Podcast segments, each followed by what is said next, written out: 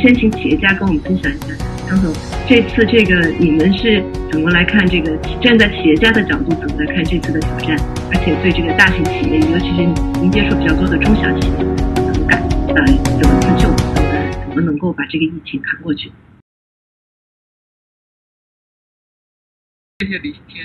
呃，我想其实呃，与其说挑战呢。呃，另外的一个视角就是机遇。呃，我非常认同一句话，呃，他说呢，这个 adversity is a state of mind，就有点像呃，中国古人说这个境由心造啊，就是说你如何看待这样的一个危机，是吧？呃，有哪些事情可以呃？做得更好，有哪些机遇可以抓住，甚至说呢，有这种弯道超车的这样的机会。我觉得企业家精神呢，是一种变啊危为机的这样的一种呃精神，以及呢啊这样的啊能力。呃，我非常呃同意刚才谢总提到，就是呃这一次其实对于很多商业模式。对于很多客户，对于很多机构，我们如何理解啊展业方式是吧？逼着大家去做了调整，做了改变。过去呢，很多这种呃在线提供服务的方式，那客户也不愿意，呃，那机构肯定呢呃也不愿意。机构里边的各方呢，那在呃改革变革过程之中呢，也啊比较被动，比较难。那么现在来讲的话呢，那一倒逼反而都顺了啊！就像在过去三周来讲，那我们从呃二月初呃复工远程工作，那都是这样的这种呃远程跟客户做，我们也属于在线教育是吧？在线的投资者教育等等啊，那很好的这样的呃在线形式啊，对于过去的。这种特别啊，像高端财富管理服务、私行类的这样的这种服务，很多企业家说，那呃，我们他他他他他见面说吧，见面聊吧，能聊清楚。那现在来讲的话，整个对于行为是一种是一种是一种改变啊。我觉得呢，提供了很多的机会。那从企业企业家的角度上来讲，如何能够问自己这个问题？我怎么能够找到危机之中的这样的这种机会啊？这是一个层面。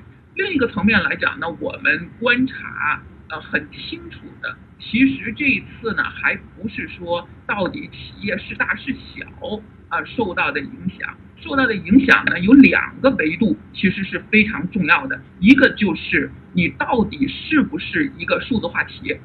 未来来讲，我理解不会呃有这样的这种非数字化企业，必须都是数字化的。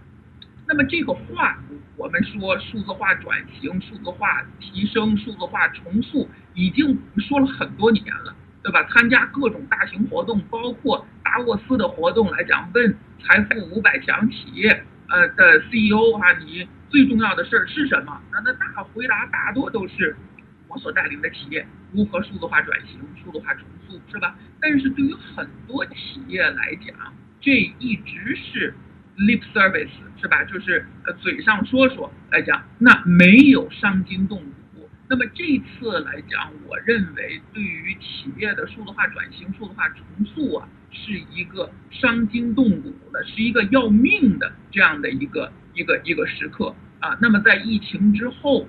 无论是大型企业还是中小微企业，如何拥抱科技啊？如何去开展自身的数字化转型、数字化重塑？我觉得是一个啊必须要解决的这样的一个问题，而且催生了很多这方面的这样的机会，倒逼出很多这样的这种这种这种能力的建设，是吧？能够新价值的这样的这种获取释放啊，我觉得这是一个维度。另外一个维度非常重要的呢，我觉得是对于企业和企业家个人对于风险意识的这样的一个一个一个一个一个重新的审视，重新的这样的一个评估啊，因为过去呢，我们说啊，这个呃呃呃这这这这这这像保险来讲是吧？过去我们的企业对于保险，特别是呃中小微企业来讲，对于保险不是很重视的。那么我预也预见呢，这个疫情之后，对于保险的使用，企业会更加的关注，以及企业对于这种啊多元的啊呃收入来源等等。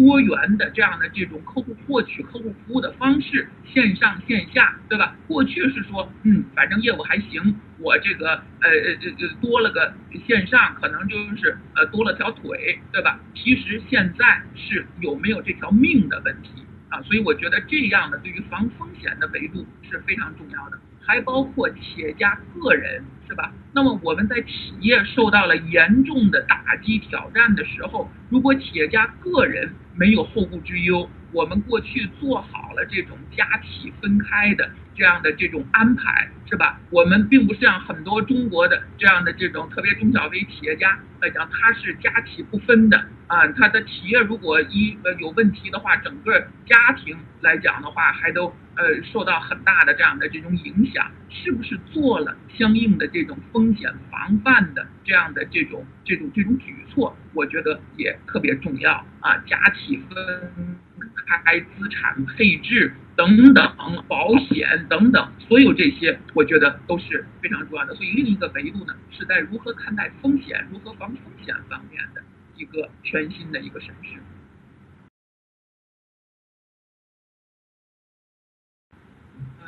首先来讲呢，呃，我想，呃，中小企业还是要主动为之，是吧？甚至我都不太用这个自救，啊，自救好像是很负面、很被动的这样的一个被逼的，当然也是倒逼啊，但是更主动为之的去呃寻找机会。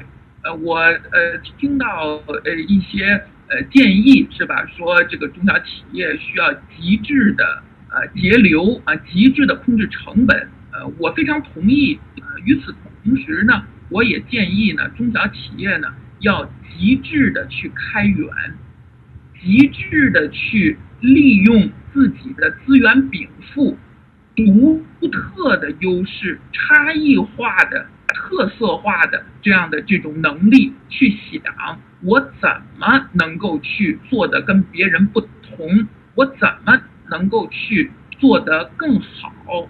所以，我我我其实希望大家问自己的一个问题是：疫情结束之后的井喷，我相信一定会在多个行业，甚至每个行业的一些细分领域都有井喷。那么，这个井喷与我。有什么关系？我如何抓住？不是一个是否抓住，而是如何抓住。所以，怎么样能够去制定策略打法，要能够成为这个井喷机遇的这样的一个赢家啊？我觉得这个是特别重要的。呃，就像几周之前，在疫情之中，我们的中小企业主应该想的问题是如何能够远程办公。如何能够利用这段时间在线展业？是如何，不是是否？那么，甚至我都呃了解到有这样的这种这种以前只有线下资源的企业家，是吧？通过合作的方式，迅速的去搭建了这样的这种线上能力，并且自己去做这样的这种这种服务。呃，线下服务去做补充等等，我觉得这一定是对他刻骨铭心的这样的回忆。他的线上的这样的这种数字化转型一定会非常非常的成功。所以我想问这些逼自己的问题啊，会呃非常的呃有助于我们走出逆境。另外，最后来讲，我想呃跟朱宁教授商榷一下哈，我认为其实现在投入到资本市场啊。很可能也是因为我们的投资者认为科技创新是未来，必须是依靠科技创新的这样的这种新经济。当然，我坚决反对呃炒股或者说是非专业的个人就到这个股市之中去呃道听途说的去呃呃就就就就就搏一把，这个我是不认同的。但是如果在现在这样的一个时间点，抓住资本市场大发展、改革带来的很多这种红利，抓住下一阶段在中国科技驱动的、创新驱动的这样的这种价值释放的机会，我觉得作为一个中长期的投资者是。非常非常好的这样的机会，不管是两千六百点，还是三千点，还是现在回到了两千九百点，我觉得都是很好的这样的这种机会。但是一定要有正确的投资理念、正确的打开方式、